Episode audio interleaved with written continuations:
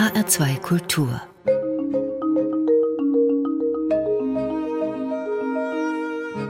Hörbuchzeit Heute mit Dorothee Meyer-Karweg, Nicole Abraham und einem Beitrag von Marius Galler. An Hörbüchern sind heute gleich zwei von der Hörbuchbestenliste vom Oktober dabei. Risse von Angelika Klüssendorf und Gebranntes Kind sucht das Feuer von Cordelia Edwardson. Marius Galler bespricht ein Stück Weltliteratur. Jean-Paul. Das Leben des vergnügten Schulmeisterlein Maria Wutz. Im Anschluss erwartet sie etwas ganz Besonderes. Die Hörbücher des Jahres 2023, die die Jury der HR2 Hörbuch-Bestenliste für Kinder und Jugendliche sowie Erwachsene ausgewählt hat. Angelika Klüssendorf hat mehrere Erzählbände veröffentlicht und ihre Romantrilogie Das Mädchen, April und Jahre später waren alle für den Deutschen Buchpreis nominiert. 2019 wurde sie mit dem Marie-Louise Kaschnitz-Preis geehrt. Angelika Klüssendorf hat ein neues Werk herausgebracht, das auch als ungekürzte Lesung erschienen ist. Dorothee Meyer-Karwig, wohin führt uns Risse? So der neue Titel. Ja, das sind zehn Episoden aus dem Leben eines Kindes, eines Kindes, das in der DDR aufgewachsen ist, und zwar in sehr desolaten Familienverhältnissen. Na, das erinnert aber thematisch stark an die Romane Das Mädchen und April. Ja, stimmt. Zeitlich sind die Episoden allerdings früher angesiedelt. Das Mädchen erzählt Episoden aus dem Leben einer, ich sag mal so 12- bis 17-Jährigen. Dieses Kind in Risse ist äh, deutlich jünger. Und ausgelöst werden die Rückblicke auf diese Kindheit durch den Tod der Mutter. Darauf geht die Autorin im Vorwort ein. Und da hören wir rein, es liest Corinna Harfuch. Ich habe meine Mutter wieder und wieder sterben lassen. Jahrzehntelang habe ich ihren Tod als Ausrede für alles Mögliche benutzt, ihn inflationiert, für nicht wahrgenommene Arztbesuche, sogar für die Absage einer Lesung musste er herhalten. Ich fühlte eine Art grimmigen Spott, wenn ich ihren Tod als Ausrede vorschob, als würde ich ihr etwas heimzahlen. Nun ist sie tot. Was ich nicht für möglich gehalten habe, ich vermisse sie. Ich empfinde Trauer. Doch meine Freude über die Trauer ist größer als die Trauer selbst. Ja, und da hörten wir die Schauspielerin Corinna Harfuch mit einem Ausschnitt aus der Lesung Risse von Angelika Klüssendorf. Corinna Harfuch liest sehr konzentriert, finde ich. Mhm. Sie ist sehr bei der Sache. Ja, ich empfinde sie hier als sehr passende Interpretin. Also sie nimmt gut diese bewusst schnörkellose Sprache auf, die recht lakonisch, also ohne Lamoyanz von einer Kindheit in der DDR erzählt. Und Corinna Harfuch sagte, sie bewundere Angelika Klüssendorf, weil diese ihren Figuren eine Suche nach dem Abgrund in sich selbst zumute.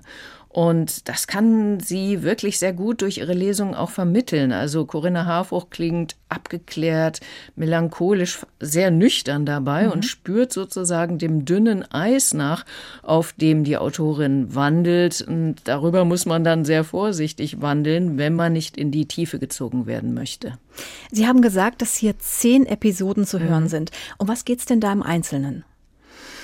Angelika Klüssendorf erzählt beispielsweise von der Großmutter, die dem Kind, von dem hier die Rede ist, bis zu ihrem Tod Halt gab und sie vor den sich oft streitenden Eltern beschützte. Und wir hören auch von dem sehr gut aussehenden Vater, der aber Alkoholiker war, der ständig fremd ging und den die Ich-Erzählerin erst nach dessen Tod als Vergewaltiger zu bezeichnen wagt, der sich dann auch an die Freundin des Mädchens rangemacht hat. Und wir hören von der Mutter, auch sie Alkoholikerin und deren Liebhabern und auch von der Schwester, die das Mädchen nicht so beschütze, wie sie es sich gewünscht hat. Außerdem erzählt sie diesmal aber auch von anderen Kindern, Jugendlichen, die sie kennenlernt, beispielsweise im Kinderheim, wo sie eine Zeit lang lebt. Angelika Klüssendorfs Texte haben insgesamt schon viel Autobiografisches, aber es ist natürlich keine Autobiografie. Vielleicht könnte man es besser als autofiktional bezeichnen. Mhm. Wie sind diese Geschichten geschrieben? Ja, manche der Geschichten sind aus der Ich-Perspektive geschrieben, in anderen schreibt die Autorin distanziert von dem Mädchen, dem etwas geschieht. Und mitunter wechselt sie auch innerhalb einer Geschichte die Perspektive. Ähm, da hören wir mal einen Ausschnitt. Nachdem die Mutter von einem Liebhaber zurück ist, schickt sie die Tochter immer Leberwurst holen. Das sind dann die sogenannten Leberwursttage. Und das Mädchen läuft dann los und steht dann in dieser Geschichte vor einem Schaufenster des schon geschlossenen Ladens und betrachtet die toten Fliegen im Schaufenster. Das Mädchen wusste, dass niemand mehr dort drinnen war, aber es stand draußen und konnte sich die toten Fliegen ansehen und wenn es wollte auch sein Spiegelbild.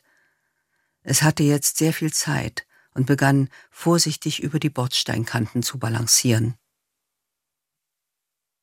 In Wirklichkeit hatte ich an den Leberwursttagen einen Tick entwickelt. Wenn meine Mutter mich mit solchen aussichtslosen Aufträgen losschickte, die sie natürlich auch später nicht als solche eingestand, dauerte der Weg Stunden. Ich setzte einen Schritt vor, ging ihn zurück, dann zwei Schritt, ging einen zurück. Und es ging so weiter bis kurz vor dem Ziel, und auch da musste ich noch einmal umkehren, um den letzten Schritt setzen zu dürfen. Es war ein Zwang, ich konnte nicht anders. In meinem späteren Leben sah ich manchmal einen Mann oder eine Frau, die genau dies taten. Sie hüpften auf der Stelle, kamen nur schwer von einer Straßenseite auf die andere. Ich erkannte mich wieder und war froh, davongekommen zu sein. Schon damals waren Bücher für mich Heimat, wie später auch das Schreiben. Ich las alles, was mir unter die Finger kam. Ich besaß sogar einen Bibliotheksausweis. Ich erinnere mich, wie die Bücher rochen, an ein Wohlgefühl und die Gewissheit, dass mir diese Welt niemand würde entreißen können. Ja, also hier haben wir gehört, diesen Perspektivwechsel und die Ich-Perspektive markiert dann so einen Zeitsprung in der Erinnerung und außerdem zeigt der Ausschnitt auch, wie wichtig der Erzählerin die Literatur war und ist. Das sind sehr ernste, ich finde auch traurige Themen, mhm. die hier behandelt werden. Wie gefällt Ihnen die Lesung insgesamt? Ja, diese Beschreibung einer prekären Kindheit und Jugend, das ist eigentlich Angelika Klüssendorfs Lebensthema. Also das ist ein Leben geprägt von der vergeblichen Sehnsucht nach Geborgenheit.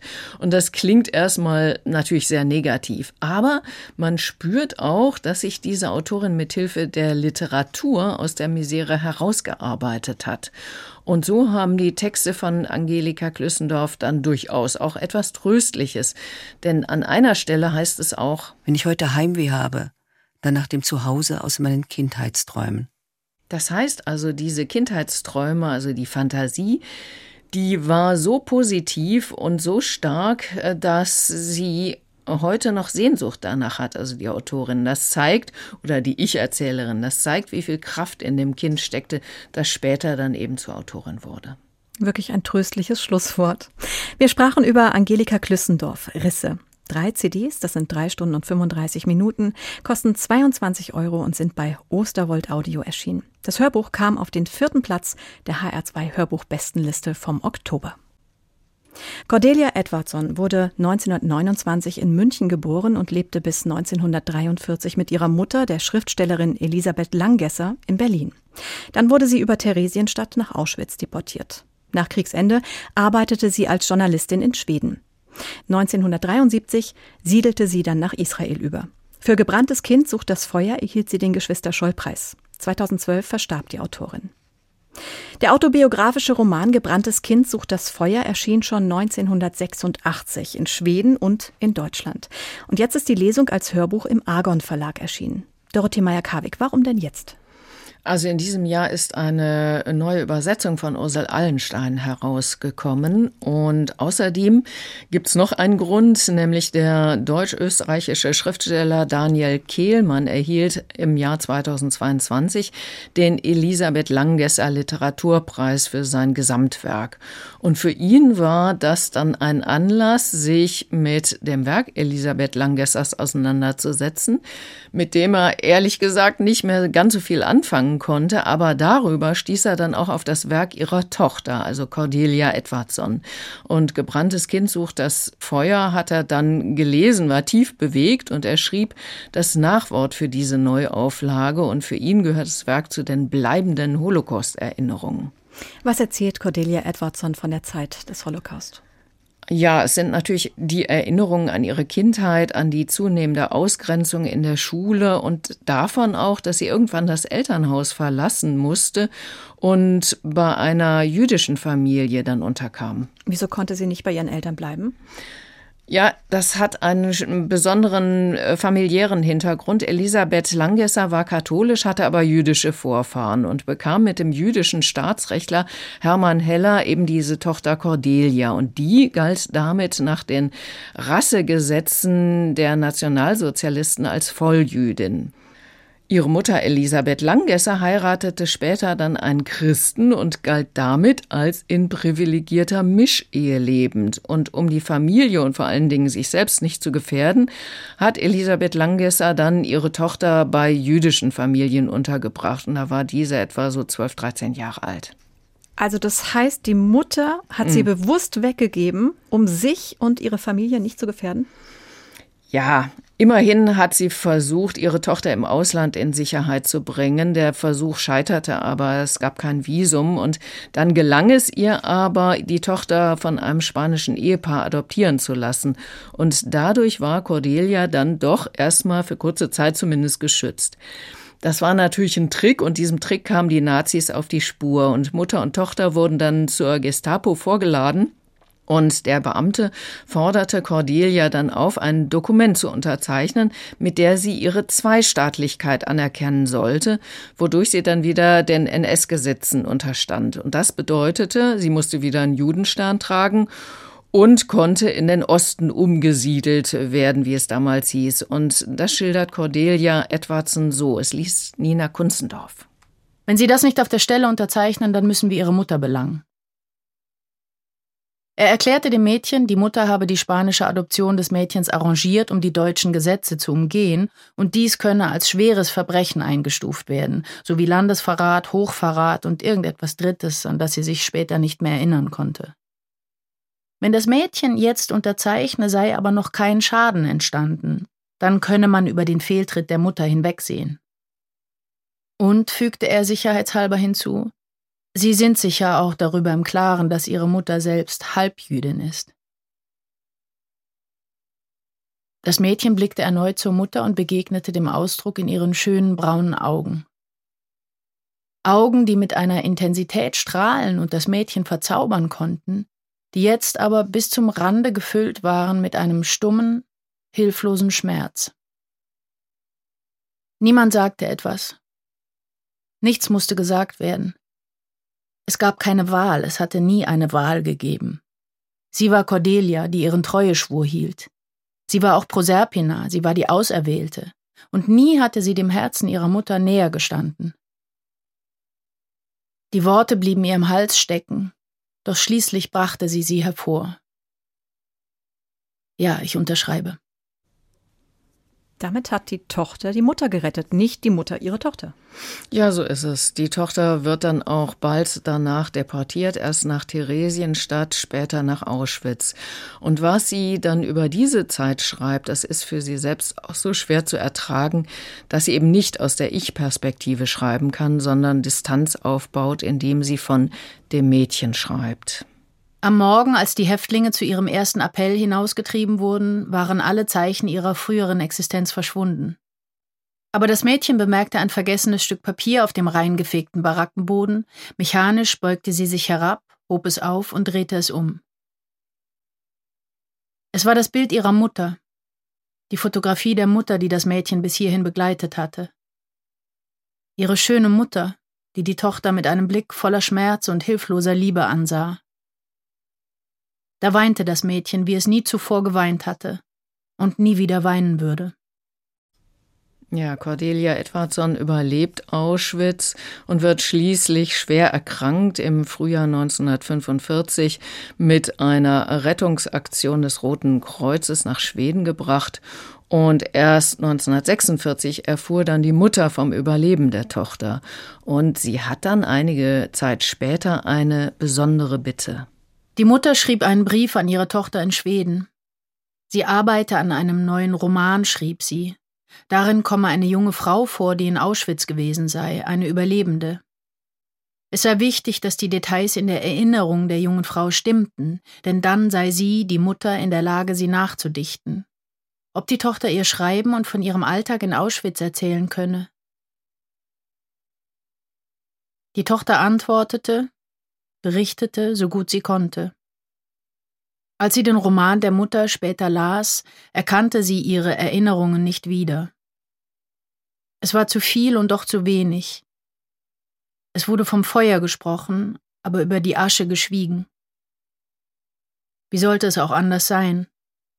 Es war von einer Lebenden geschrieben worden. Was soll ich sagen? Da bleibt mir schon so ein bisschen die Luft weg. Die Mutter möchte die Erlebnisse der Tochter im Vernichtungslager Auschwitz literarisch nutzen. Ja, genau. Und natürlich ist ein Urteil aus der Ferne, auch aus der zeitlichen Ferne immer schwierig. Und wir hören natürlich hier nur eine Seite, aber es klingt auch für mich äußerst befremdlich, um nicht zu sagen erschreckend. Cordelia Edwardson wurde in Schweden erfolgreiche Journalistin. Sie heiratete, bekam vier Kinder. Sie war dann eine Zeit lang Korrespondentin in Israel, bevor sie dann 2012 in Stockholm starb. Nina Kunzendorf gibt der Autorin hier ihre Stimme und sie liest sehr angenehm zurückhaltend, finde ich. Ja, es ist natürlich äußerst schwierig für so einen Text den richtigen Ton zu finden und ich finde, dass Nina Kunzendorf das genau richtig macht. Sie liest eher berichtend, relativ nüchtern, aber mit so einem gewissen Unterton, der klar macht, welche Kraft es die Autorin gekostet hat, sich an diese Zeit zu erinnern. Und es ist, auch das nimmt Nina Kunzendorf hervorragend auf, keine Abrechnung mit der Mutter. Aber man spürt schon, die Tochter wollte Liebe und lief damit schon immer wieder vor die Wand. Am Schluss, das haben Sie ja schon gesagt, gibt es ein mhm. Nachwort von Daniel Kehlmann. Ulrich Nöthen liest das. Genau, das ist auch ein ganz wichtiger Bestandteil des Hörbuchs. Daniel Kehlmann ist hier ein bisschen deutlicher in seinem Urteil gegenüber der Mutter, als ich es jetzt war. Ja. Auch das ist sehr hörenswert und wird auch sehr gut von Ulrich Nöthen interpretiert. Also insgesamt ist es für mich in all seinen Dimensionen dadurch ein sehr gelungenes Hörbuch. Cordelia Edwardson, Gebranntes Kind sucht das Feuer. Übersetzt von Ursel Allenstein, gelesen von Nina Kunzendorf. Der Download hat eine Dauer von drei Stunden und 52 Minuten, ist im Argon Verlag erschienen und kostet 22 Euro. Und dieses Hörbuch kommt auf den ersten Platz der HR2 Hörbuch-Bestenliste vom Oktober. Jean Pauls kurze Erzählung vom Schulmeisterlein Wutz gehört zu den Klassikern der Weltliteratur. 1790 geschrieben war sie zwar ein Teil seines großen ersten Romans, Die unsichtbare Loge, aber das vergnügte Schulmeisterlein Maria Wutz in Auental war so beliebt, dass immer wieder Einzelausgaben herauskamen und die Erzählung gepriesen wurde als idealer Einstieg in die Romanwelten des Jean Paul. Dieser Einstieg könnte auch mit dem Hörbuch gelingen, gelesen von Markus Hoffmann, vorgestellt von Marius Galler. Eine Art Idylle soll Jean-Pauls Angabe entsprechend diese Erzählung sein. Doch was genau könnte das sein? Eine scheinbare Idylle? Eine zeitweilige? Oder ist mit der Beigabe Art eine ironische Distanz verbunden? Jean-Pauls Interpreten haben sich darüber den Kopf zerbrochen und nicht wenige Idylle mit dem Krähwinkel gleichgesetzt, der dumpfen und langweiligen Provinz. Wie war dein Leben und Sterben so sanft und meerstille? Du vergnügte Schulmeisterlein Wutz. Der stille, laue Himmel eines Nachsommers ging nicht mit Gewölk, sondern mit Duft um dein Leben herum. Deine Epochen waren die Schwankungen, und dein Sterben war das Umlegen einer Lilie, deren Blätter auf stehende Blumen flattern.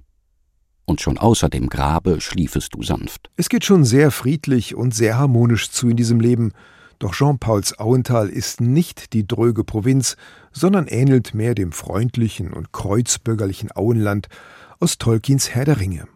Aber immer wieder stellen sich Herausforderungen in den Weg. Die Schule und die Armut zum Beispiel, denn in dem kleinen, bescheidenen Auental stecken keine Reichtümer. Dazu kommen die Liebe, das Alter und der Tod. Jean-Paul bürdet seinem Helden alles auf, was ein kleines Schicksal so tragen muss. Und Wutz findet auf alles eine Antwort, und so kann Jean-Pauls Erzählung als früher Lebensratgeber gelesen werden. Und nicht nur das, der Autor hat sogar eine Leseanweisung mitgegeben, mit der seine Botschaft an die Leute gebracht werden sollte. Setze dich auf den Arm des Großvaterstuhls, aus dem ich heraus erzähle, und lehne dich zuweilen ein wenig an mich. Du machst mich gar nicht irre. Markus Hoffmann ist ein erfahrener Hörbuchsprecher und hat auch große Erzähler wie Rafik Shami eingelesen. Sitzt er hier also wirklich im Großvaterstuhl und erzählt diese Geschichte? Hoffmann schlägt keinen Märchenton an. Er liest nicht Onkel- oder Großvaterhaft, sondern sehr gleichmäßig. Ohne große Höhen und Tiefen, ohne starke Betonungen, anders gesagt, er liest genau so, wie dieser Wutz sein Leben hinbringt. Einmal auf ein Gleis gesetzt, das er nie verlassen wird. Zum Beispiel die Episode, wie Wutz das Problem löst, dass er gerne Bücher liest, aber so bettelarm ist, dass er sich keine kaufen kann. Der wichtige Umstand, bei dem uns, wie man behauptet, so viel daran gelegen ist, ihn vorauszuhören, ist nämlich der, dass Wutz eine ganze Bibliothek, wie hätte der Mann sich eine kaufen können, sich eigenhändig schrieb. Jedes neue Messprodukt, dessen Titel das Meisterlein ansichtig wurde, war nun so gut als geschrieben oder gekauft denn es setzte sich sogleich hin und machte das Produkt und schenkte es seiner ansehnlichen Büchersammlung, die, wie die heidnischen, aus lauter Handschriften bestand.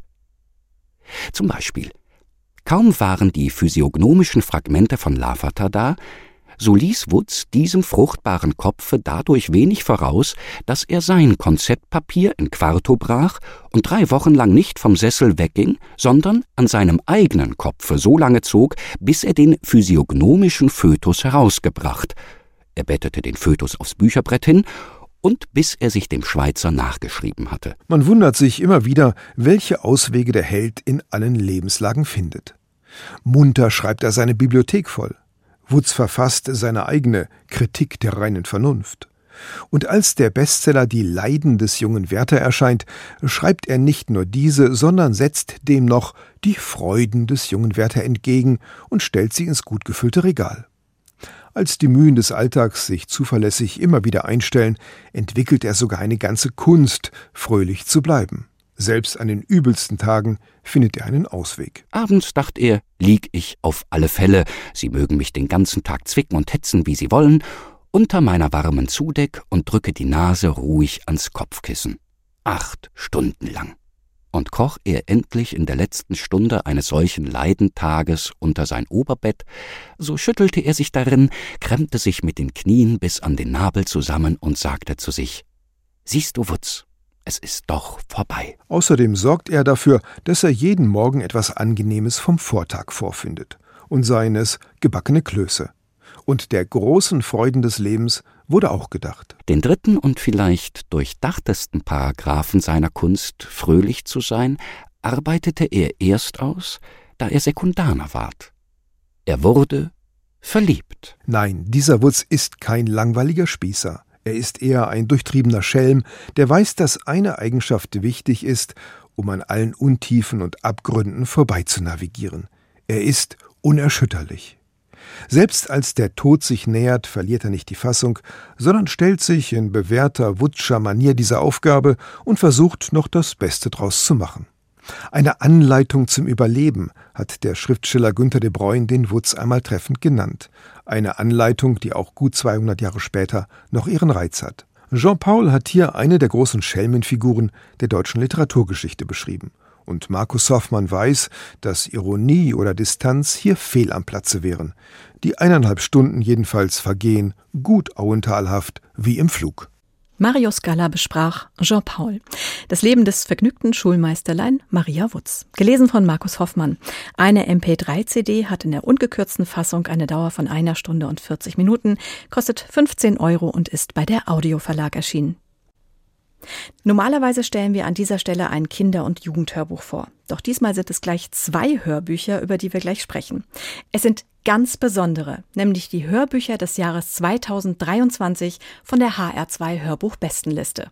Genau, monatlich wählen ja die Jurorinnen und Juroren die besten Hörbuch-Neuerscheinungen aus und einmal im Jahr aus allen diesen Hörbüchern, die auf die Bestenliste gekommen sind, die Hörbücher des Jahres, eben eins für Kinder und Jugendliche und eins für Erwachsene. Und wie werden die genau ausgewählt? Also gewählt wird in zwei Runden. In der ersten machen die Juroren je drei Vorschläge mit Begründungen und die werden dann nochmal an alle Jurymitglieder verschickt und in der zweiten Runde wird dann mit Punkten abgestimmt und ja, das Hörbuch oder die Hörbücher, die die meisten Punkte erhalten, die gewinnen dann. Veröffentlicht werden die Gewinner immer auf der H2 Hörbuch-Bestenliste vom Oktober, die gerade erschienen ist. Ja, dann kommen wir erstmal zum Hörbuch des Jahres für Erwachsene. Wer hat in dieser Kategorie gewonnen? Das Hörbuch des Jahres für Erwachsene wurde ein Hörstück über eine amerikanische Lyrikerin, und zwar ein Hörbuch über Emily Dickinson. Emily Dickinson lebte von 1830 bis 1886. Sie lebte sehr zurückgezogen, stand mit vielen Menschen sogar nur in Briefkontakt, und erst nach ihrem Tod wurden die meisten ihrer etwa 1800 Gedichte bekannt. Und die führten dazu, dass Emily Dickinson zu einer der größten Dichter der amerikanischen amerikanischen Literaturgeschichte gekürt wurde. Und der Regisseur und Autor Kai Green hat jetzt viele ihrer Gedichte und auch ihrer Briefe selbst neu übersetzt und von der Schauspielerin Birgit Minichmeier einsprechen lassen. Gibt es noch einen kurzen Gastauftritt von dem deutschen Schauspieler und Sänger Christopher Nell. Und diese Lesung hat Kai Green dann mit Musik der Gruppe Kokorosi und mit Naturklängen zu einem wirklich besonderen Hörstück kombiniert. Und da hören wir mal einen kurzen Ausschnitt. Hoffnung ist das Federding, das in der Seele hockt, Lieder ohne Worte singt und nie verklingt, niemals. Ist am betörendsten zu hören im Orkan. Verheerend müssen Wirbelwinde wehen, wollen sie den kleinen Vogel übertönen, der viele hielt so warm. Ich hörte ihn im kältesten Land und auf dem fernsten Meer. Doch nie, auch in Bedrängnis schwer, erbat eine Krume er aus meiner Hand. Hope is a thing with feathers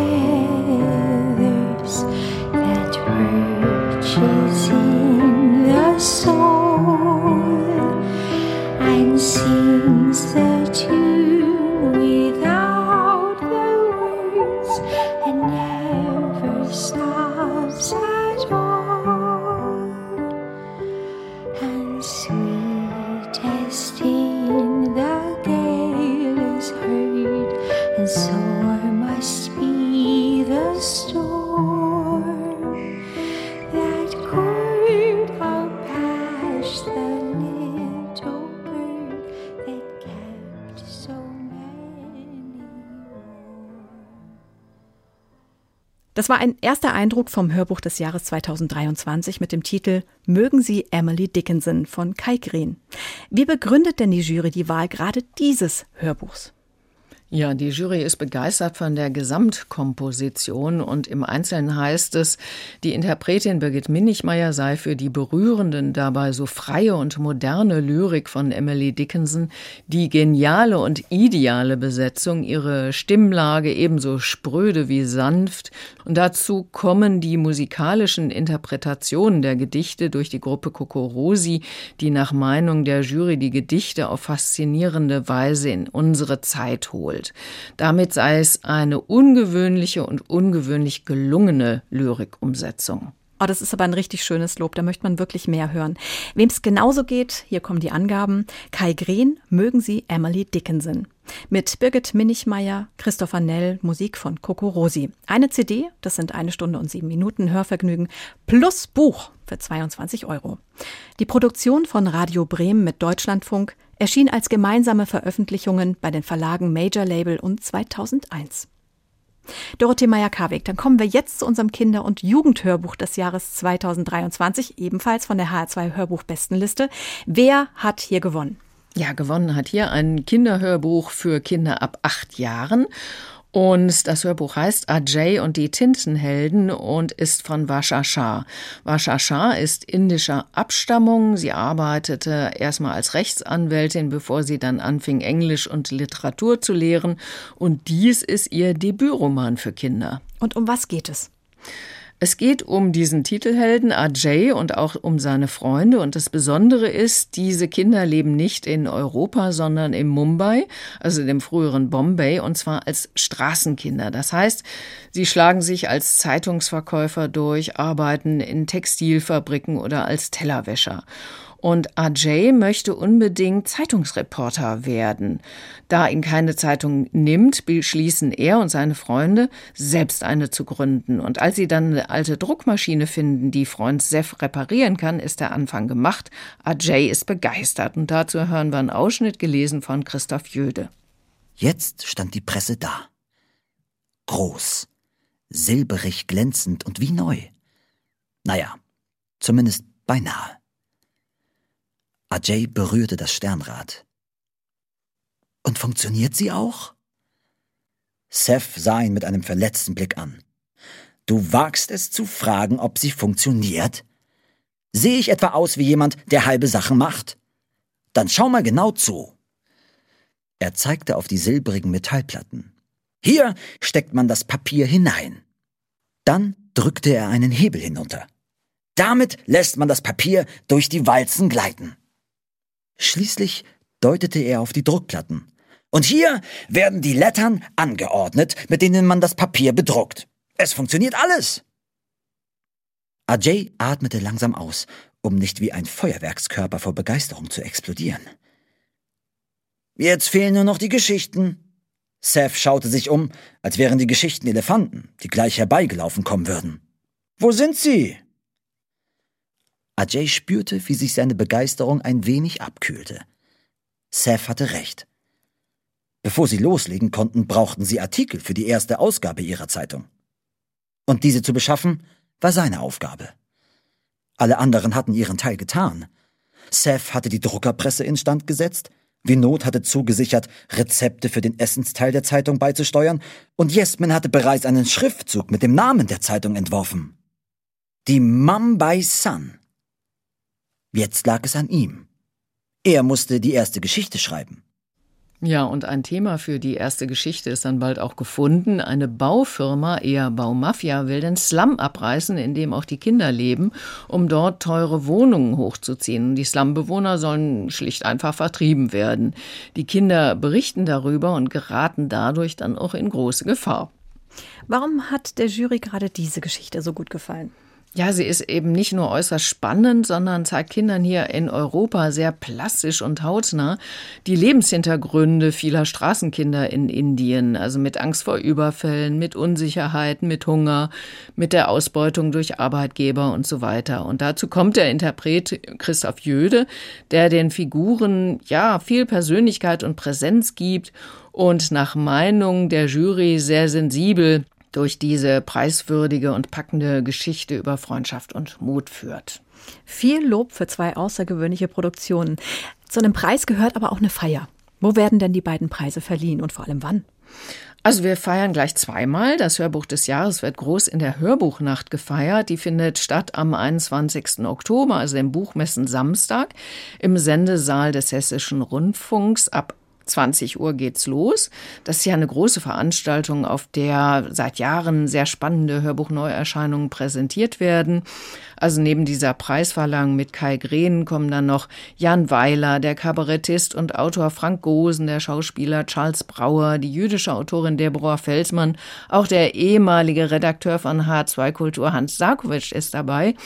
Er hat ebenfalls ein neues Hörbuch herausgebracht und einige andere mehr kommen noch. Und es wird ein großes, schönes Hörfest moderiert von Bastian Korf.